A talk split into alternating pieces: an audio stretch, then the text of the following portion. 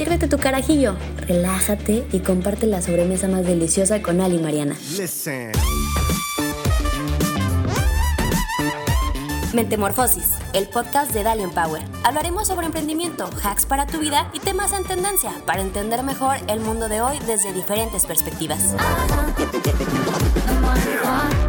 Hola Mariana, hola a todos. Oigan, bienvenidos a nuestro nuevo podcast de Dalia Empower que se llama Mente Morfosis. Y este es el primer episodio que estamos grabando Mariana y yo. Nunca hemos tenido un podcast, entonces van a estar en este experimento con nosotras también, pero este nos va a encantar tener estas conversaciones con ustedes. Entonces, pues bienvenidos al primer episodio y vamos a arrancar. Mente Morfosis este episodio va a ser un poquito diferente porque queremos que aprovechar este, este primer episodio para presentarnos. Y después, ahorita les vamos a platicar de cómo va a ser el podcast, qué pueden esperar cada semana, qué es lo que queremos lograr y de qué se va a tratar. Pero antes de pasar a eso, ¿por qué no nos presentamos para que sepan quiénes somos y por qué estamos aquí? Entonces, Mariana, ¿por qué no arrancas tú y te presentas? Va, pues la verdad es que uno, téngannos paciencia, pero la verdad es que estamos muy emocionadas de, de, este podcast y de aportar cosas que estén útiles para la conversación del día a día. Me presento, yo soy Mariana. Yo soy Mariana, no es una canción esa.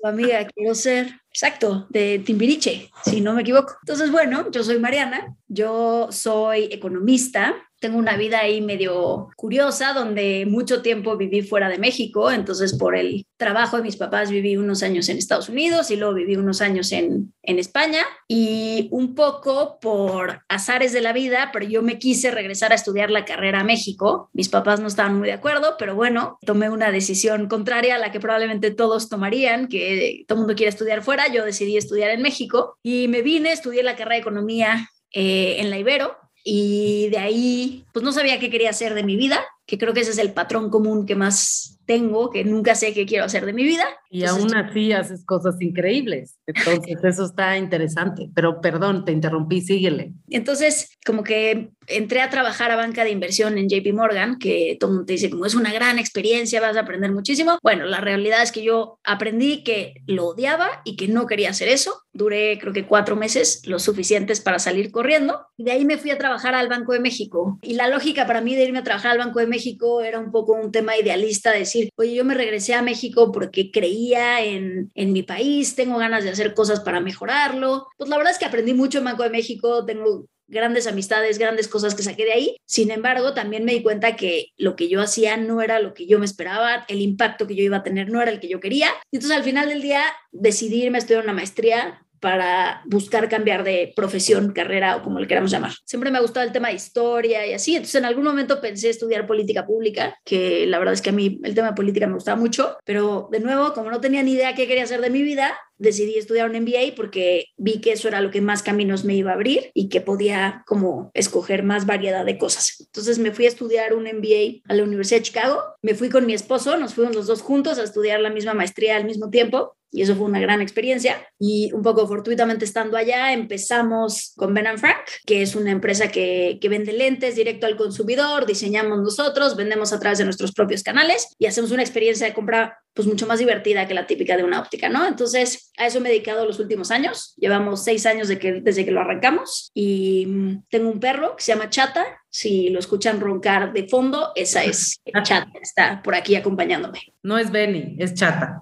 Benny está en su oficina y entonces no, no hay interrupciones de ese lado. Oye, qué padre, Mariana. Bueno, te fuiste rapidísimo en tu historia y el chiste es que en este primer episodio también aprovechemos para que la gente nos conozca un poquito más y por lo mismo te voy a hacer algunas preguntas sobre ti, sobre tu vida y así para entender este, más de dónde vienes y de dónde se forman tus opiniones y tus recomendaciones, etcétera. Lo primero que quiero saber es, ¿por qué estudiaste economía?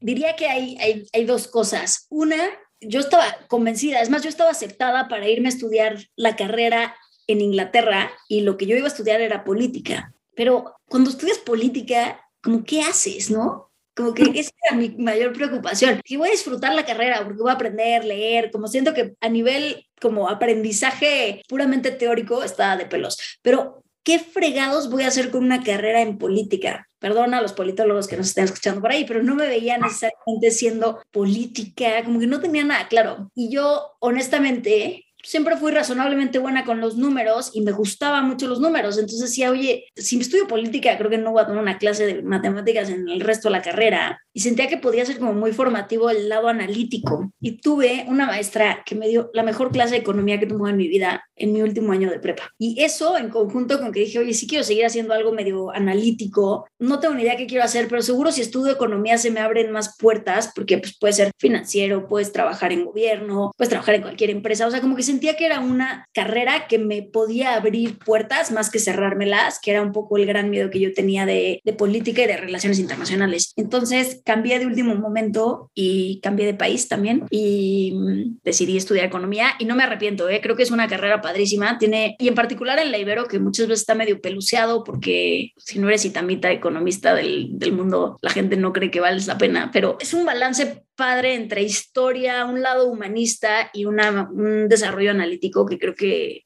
ha sido bien importante en mi formación futura. Está padrísimo. Otra pregunta, porque los voy a dejar con ganas de seguir conociéndote más y de conocernos más. ¿Cómo funciona eso de la codirección de Ben and Frank? Tú dices, y en tu bio es, eres codirectora de Ben Frank. Y este, platícanos cómo funciona eso, ¿Qué, qué, cómo se reparten el trabajo, qué onda con eso.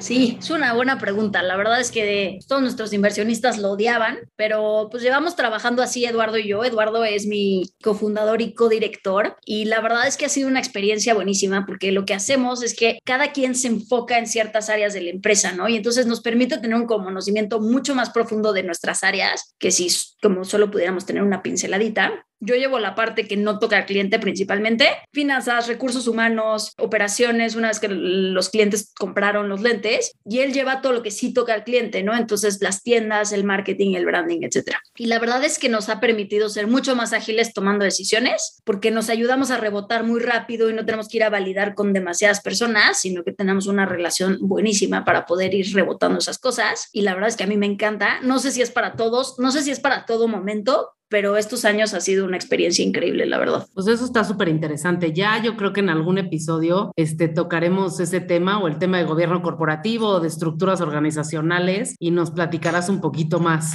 Pero suficiente de mí, Ale. Cuéntanos tú, ¿quién es Ale Ríos, más allá de ser una tiburona? Tiburona es muy reciente, pero en realidad, este, bueno, yo soy Ale Ríos, soy CEO de Ambrosía, que es una empresa familiar de alimentos, de catering y de servicio de alimentos, food service, que ha ido evolucionando a través de los años. La arrancó mi papá hace casi 40 años y recientemente, hace cuatro años, me parece, o tres y medio, tomé yo la dirección general. Antes de eso, yo estaba estudiando también un MBA.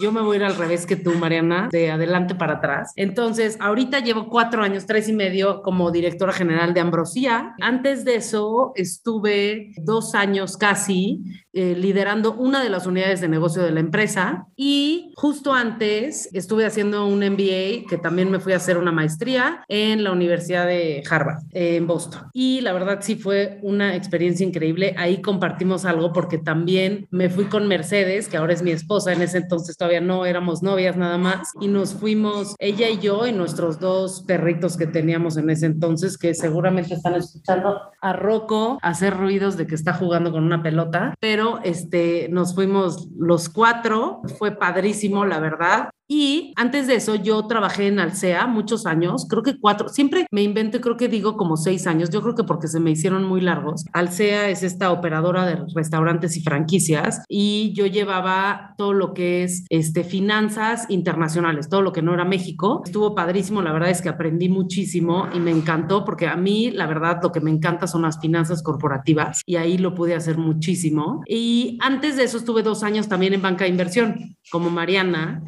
en un banco que se llama Lazard, este, en su sucursal en México, y era un banco súper chiquito, nada que ver con JP Morgan. Éramos al principio tres personas, y la verdad es que yo lo disfruté muchísimo. Creo que lo que todavía me acuerdo este, de mi carrera es donde más este, aprendí, lo disfruté. Seguro aprendiste cómo hacer presentaciones y alinear los píxeles bien, porque eso es lo que yo aprendí. Perfecto, cómo alinear las imágenes, los píxeles, sé perfecto cómo hacer shortcuts en Excel y eso lo sigo usando hasta hoy en día. Aprendizajes para toda la vida de banca. aprendí a hacer macros en Excel y cositas así, pero este, la verdad es que fui muy feliz. También influyó que trabajaba con gente muy fregona, que hasta la fecha son muy amigos míos. Ya los invitaremos porque aparte son expertos en todo el tema de blockchain ahorita, Bárbara y Alan. Y antes de estudiar en el TEC, este, administración financiera. Entonces, yo también estaba buscando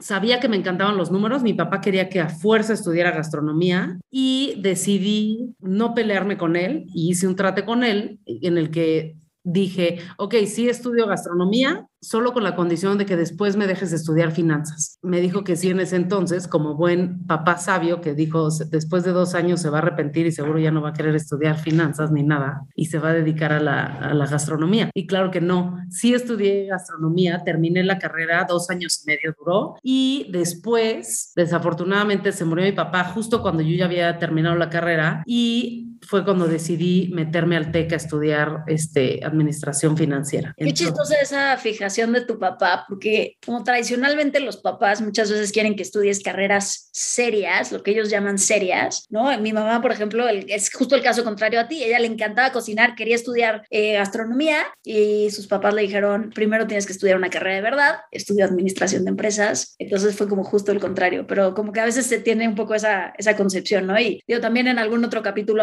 hablaremos pues, de las presiones familiares y de las expectativas de lo que es bueno y no, pero yo te quiero hacer una pregunta también. Vas. Me interesa mucho entender cómo tú siendo la más chica de tu familia, acabas con la responsabilidad de ser la directora general de Ambrosía, que pues la verdad es que es mucha responsabilidad. Pues mira, o sea, la verdad sí sé cómo acabé en esto y también sé que desde chiquita, o sea, yo me acuerdo como desde los 7, 10 años, o sea, por ahí, yo me veía como que quería ser la directora, o sea, llevar la empresa que había construido mi papá y nunca supe, o sea, ahí todavía no sabía si lo iba a hacer desde la cocina, desde las finanzas o así, pero la verdad es que a mí me gustaban los negocios. Entonces siempre lo tenía en mi mente y de hecho uno de mis sueños de chiquita era ser millonaria antes de los 25, una cosa así, pero por mi propio mérito y así. Y entonces siempre todo era números, todo era dinero, todo era negocios en mi cabeza y todo lo quería hacer así. Pero lo que realmente me llevó a hacer lo que,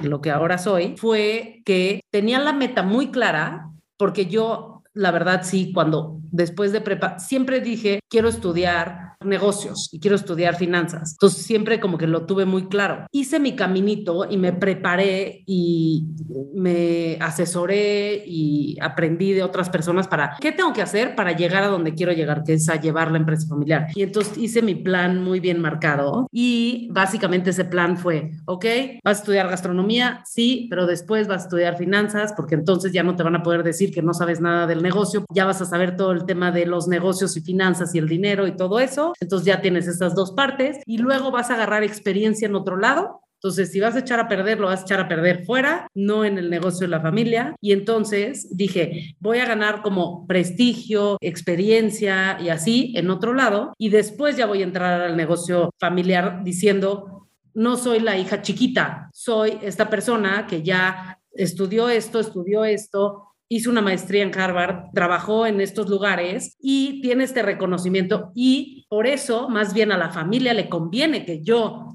esté en la empresa. Y entonces así fue mi planteamiento. No, pues desde los 10 años sabías qué querías hacer. Yo tengo 33 y no tengo ni idea de qué quiero hacer el año que viene, pero bueno. sí, pero bueno, por los dos caminos se puede llegar al éxito.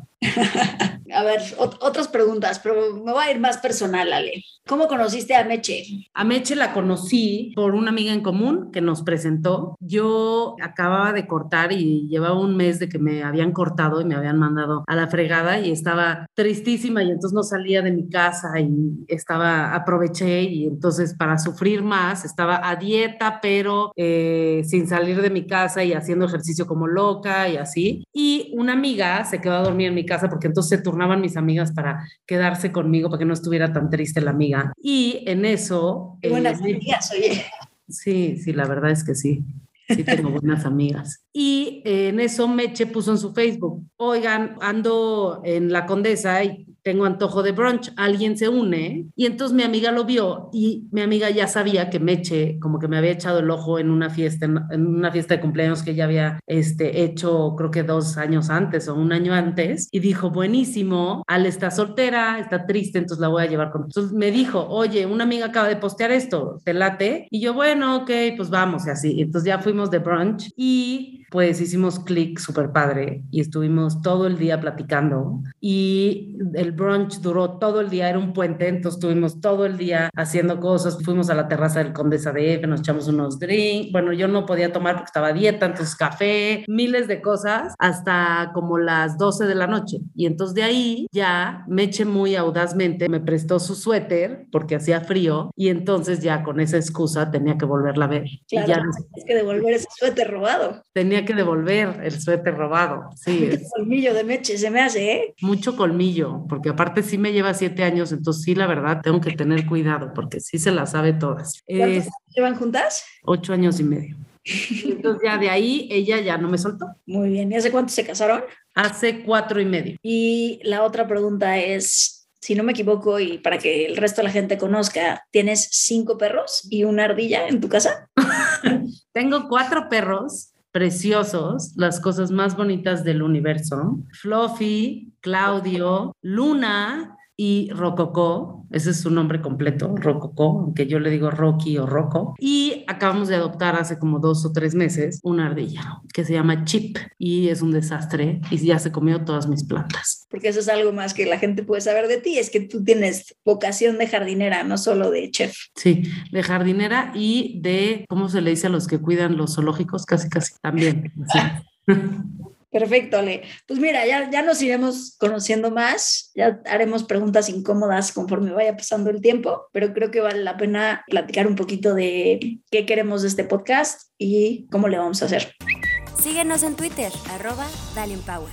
Pues como les decía, lo que queremos es compartir con ustedes nuestras experiencias y nuestras opiniones, que sea una plática casual entre Mariana y yo sobre temas relevantes de negocios, de la vida, de diversidad, de cosas que estén pasando en el mundo actual, que sepan cómo vemos nosotros estos temas y qué es lo que opinamos, pero en una forma muy digerida y muy casual. Y normalmente lo que vamos a hacer es que en cada episodio queremos presentar de dos a tres temas en algunas ocasiones queremos tener un experto, como ya les decía, un experto en el tema que venga a platicar y que así no se cansen de solo escucharnos a mí y a Mariana. Y también transmitirles ciertos conocimientos o experiencias que nosotras hayamos vivido en nuestra cortita trayectoria de vida y de nuestras perspectivas diferentes. Mariana y yo nos consideramos medio bizarras o raras o perfiles un poquito diferentes a las mujeres de nuestro país, entonces también van a tener esta bizarrez de parte nuestra en el podcast y pues el chiste es que aprendan, se informen y pasen un buen rato con nosotras.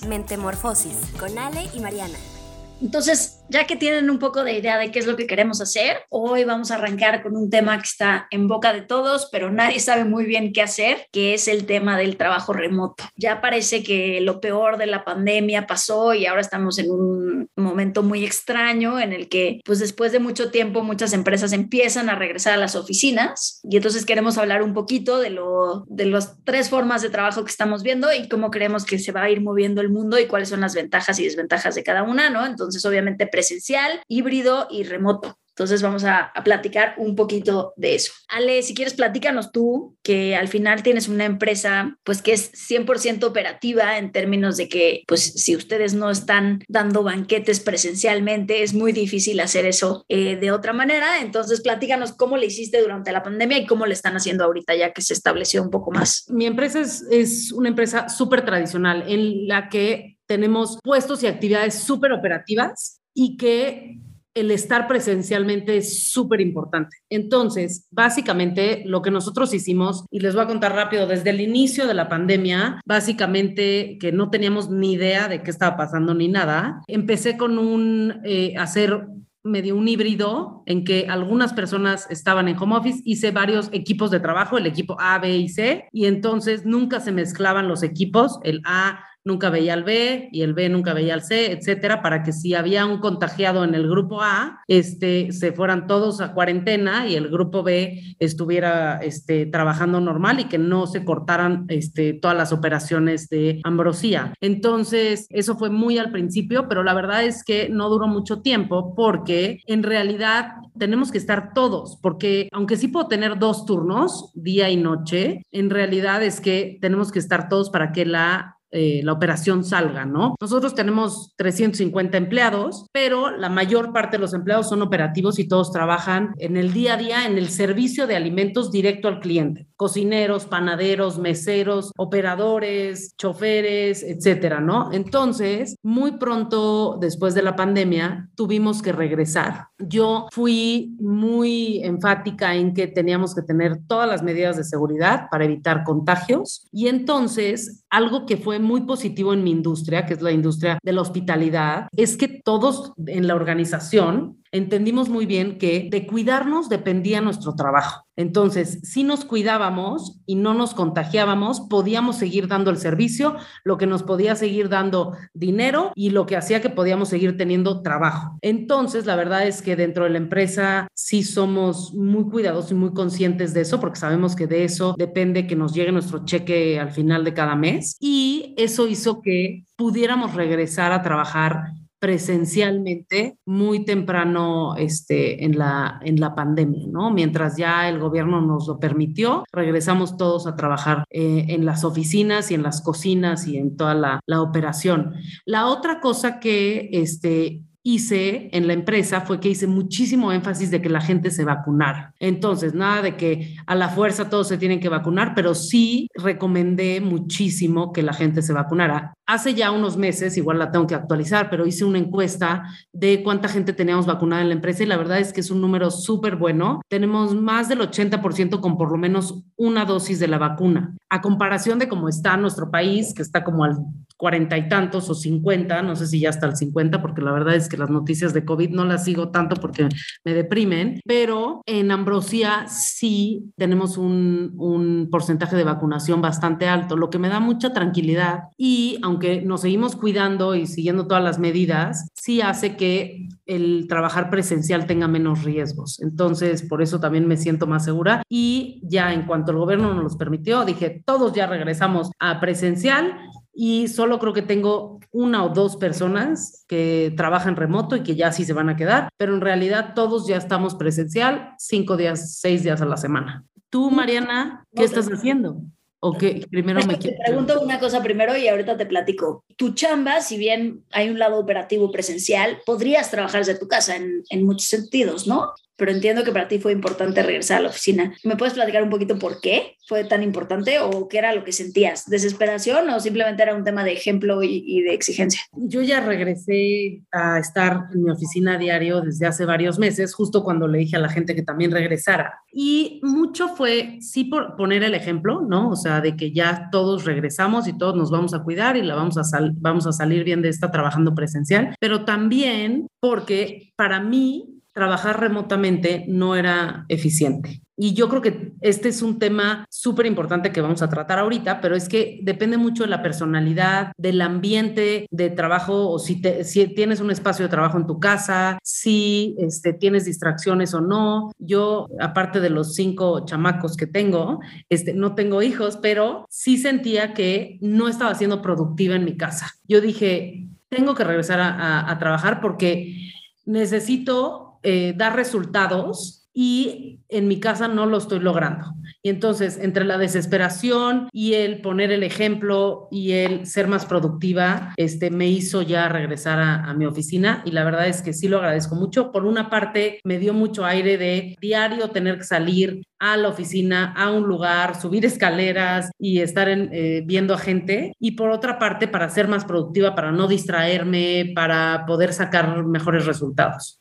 Nosotros pues tenemos un componente parecido al, al, tuyo en cuanto a que pues un porcentaje muy importante de nuestras ventas vienen de las tiendas que operamos, ¿no? Y entonces para nosotros el el seguir operando, pues era lo que tú dices, ¿no? Si, si no operábamos, el negocio no podía durar muchos días más. Entonces, para nosotros, evidentemente, el lado operativo eh, siempre fue presencial y pues el lado del e-commerce siempre se mantuvo operando, pero mm, creo que nosotros tenemos un, una dualidad curiosa, que es que también tenemos un lado pues digital muy fuerte, ¿no? Tenemos un, grupo de personas que trabajan en tecnología, en marketing, que pueden hacer perfectamente su trabajo remoto si así lo quisieran. Y entonces ha sido muy interesante buscar ese balance entre las personas que están presencial, yendo a las tiendas, en nuestro centro de operaciones, y las personas que pues no. Y entonces, en, obviamente cuando inicia la pandemia, todas las personas que están en oficina las mandamos a casa. Y un poco creo que uno de los temas grandes era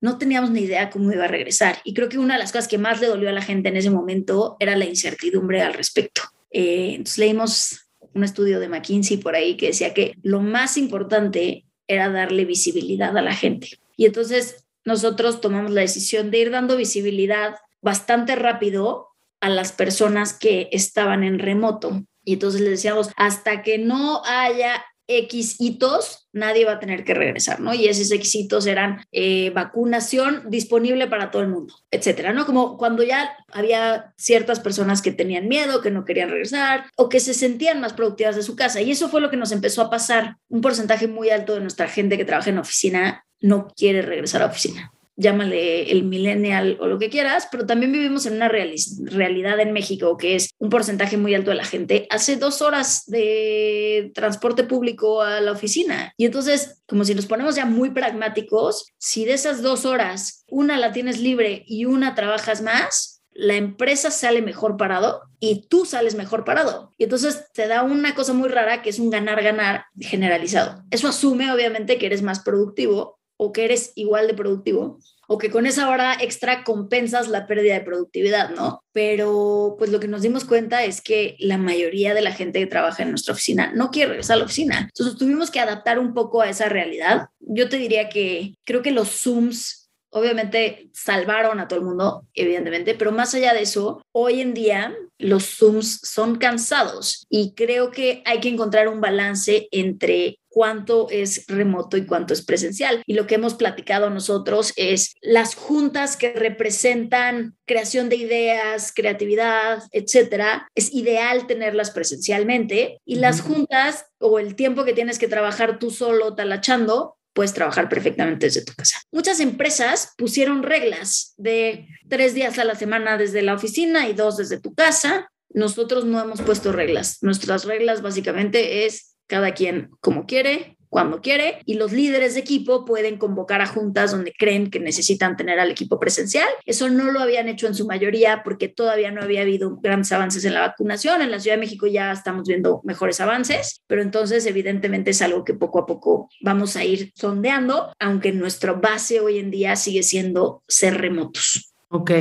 Oye, entonces, este, lo que entiendo es que tú estás ahorita en un modelo híbrido que es nada más para, para que todo el mundo sepa, es como como está el 70% de la gente. Este, el 70% de las empresas, según varias estadísticas, varios estudios que se han realizado, están en este modelo híbrido. El otro 30%, bueno, están en que no han decidido, ya sea en remoto presencial o que no han decidido qué van a hacer, ¿no? Porque justamente hay toda esta incertidumbre, hay muchos problemas porque también llevamos tres olas de COVID en de que ya vamos a regresar, no, todavía no, ya vamos a regresar, no, todavía no, y eso, como decías, genera muchísima incertidumbre entonces la gente y las empresas han decidido que mejor no deciden o ya deciden un, híbrido. Y dentro del híbrido hay diferentes modalidades, como decías. Uno es que los empleados escogen cuándo quieren ir a la oficina, cuántos días, cómo, así. Hay también este otro modelo que es los líderes de cada equipo escogen cuántos días o cuáles días van a la oficina y ahí hay otro 30% de las empresas. Y por último, hay otra modalidad en, que, en el que el CEO o el liderazgo, el CHRO o lo que sea, decide qué días va cada quien a la oficina. Pero de ahí vienen muchísimos retos, ¿no? Una cosa es a ver, los dejo escoger a las personas, pero entonces tengo que empezar a medir productividad, porque pues sí, o sea, no puede ser este, la tierra de nadie, ¿no? Entonces, ¿cómo mides esa productividad? Tienes las herramientas, tienes la capacidad, este, porque si no, también te puede salir más caro el caldo que las albóndigas, ¿no? Este, entonces sí, les das ese beneficio, pero si ya nadie trabaja o no se conectan a las juntas o no dan resultados o no cumplen con sus objetivos, pues entonces ya este, tienes que tomar otra decisión. Entonces, dentro de todo eso, este, de que los empleados escojan, pues tienes que poner, o bueno, es recomendable poner ciertas reglas, ¿no? Este, como por ejemplo, a ver, vamos a poner objetivos, entonces nos vamos a medir con una metodología de OKRs, Objectives and Key Results. Ok, nos vamos a medir con OKRs. Si no, si llegas a tus resultados, cada quien puede escoger si trabaja remoto o cuándo y qué y de dónde. Pero si no llegas a tus resultados, entonces ya decido yo, el jefe o el CEO. ¿Qué opinas de eso? Sí, o sea, y, creo que es hacia donde van la mayoría de las empresas, porque creo que el gran cambio de paradigma que se va a dar o que se está dando y ya se empezaba a dar en las empresas de tecnología es justamente el no premiar la hora nalga. Y el no premiar el que tienes que trabajar en mis horarios. Como tienes que estar a las 9 de la mañana sentado en tu oficina. Oye, fíjate que por llevar a mis hijos a la escuela y por no sé qué, igual y me conviene empezar a las 10 de la mañana y no a las 9. O igual está más concentrada. Entonces, como es súper importante un poco empoderar a los empleados para que sean transparentes de qué es lo que mejor les funciona. Evidentemente, para que una organización funcione, sobre todo híbrida, que creo que es el reto más grande, es que tiene que haber unas reglas muy claras. Cuando eres 100% remoto, es muy fácil tener menos reglas porque puedes generar mecanismos y cultura con la palabra más hot del momento, que es asíncrono. Es decir, no necesito tener una junta. Es la palabra más hot del momento, yo no me la sabía. No estoy en el momento.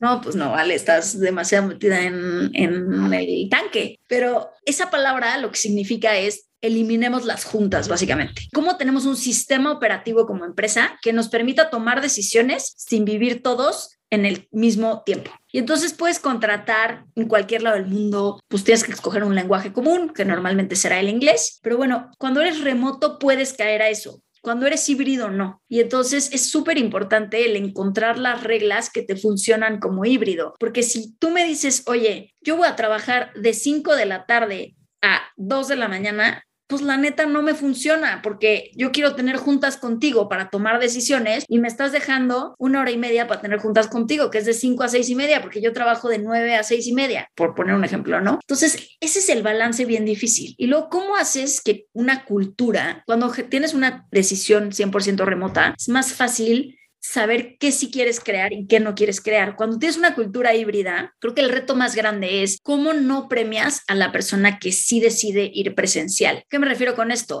Muy fácil que yo como jefe, pues Juan, vas pasando enfrente de mí en la oficina y te digo, ay Juan, ayúdame con este proyecto. Y Juan me ayudó y me sacó los resultados. Y entonces Juan va a tener más posibilidades de seguir creciendo porque pues me ayudó, pero me ayudó o hizo muy bien su chamba porque estaba pasando enfrente. Entonces se da como una cierta ventaja al que está presencial y como tú como jefe eres consciente de eso y evitas eso, requiere pues de bastante capacitación y de bastante concientización al respecto, ¿no? Entonces creo que ese es de los retos grandes que tenemos en el mundo híbrido. Y también lo dices muy bien, Juan es el que va a estar pasando por ahí, porque sí, esto lleva también a una crisis de diversidad que se puede acentuar más en las empresas, que de por sí en México estamos de la fregada en eso. Probablemente la gente que vaya a ir presencial van a ser los Juanes de este mundo, los solteros, jóvenes, college graduates, o sea, que están pasando por ahí, que no tienen responsabilidades, como que no tienen hijos, que no tienen que cuidar a alguien en su casa y que pueden ir a la oficina. Y entonces esto también se ha visto que está acentuando las crisis de equidad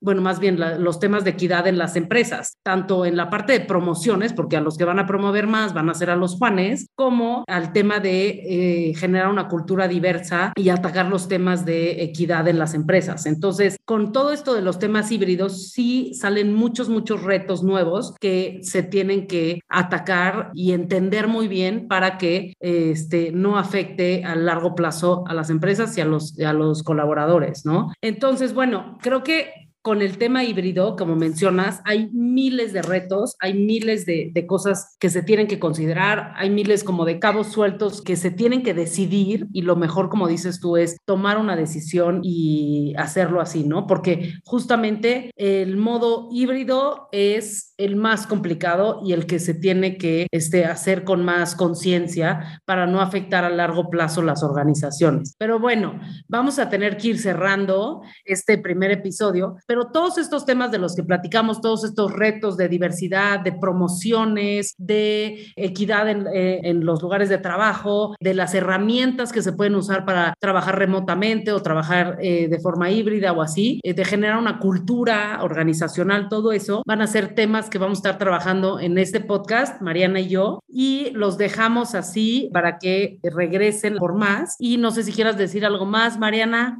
¿No? Creo que salen un montón de temas interesantes que ya iremos abordando poco a poco y nos va a encantar que nos acompañen en este proceso en el que también nosotras vamos a ir aprendiendo. Síguenos en Instagram, arroba Power. Ahora, en cada episodio de nuestro podcast siempre van a poder escuchar unas recomendaciones de Mariana y mías sobre temas en general en la empresa.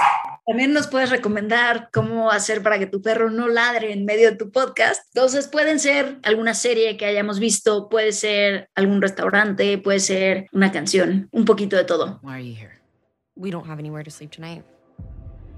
So you're homeless. I had a home and then we left it. Do you want to call the cops now? It's not too late. And say what? That he didn't hit me? Yo tengo una, una serie que estoy viendo que todavía no acabo, que está en Netflix y se llama The Maid.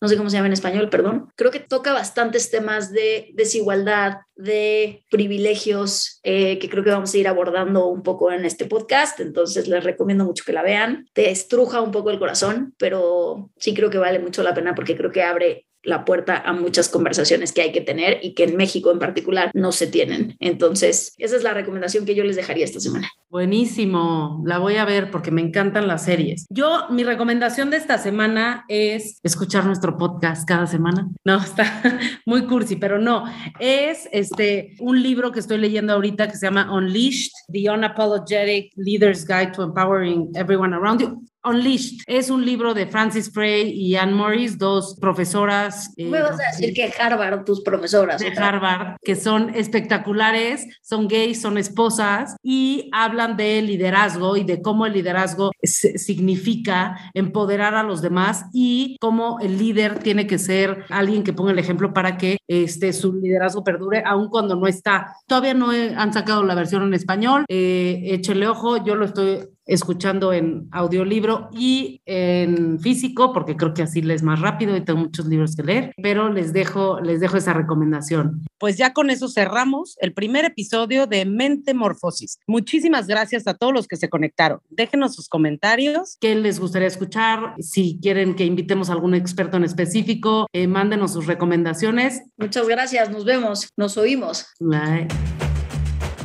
Ali y Mariana te esperan en el siguiente episodio de Mentemorfosis para seguir formando opiniones de valor. Listen. Mentemorfosis. Compártelo y únete a Dalian Power. Gracias por escucharnos.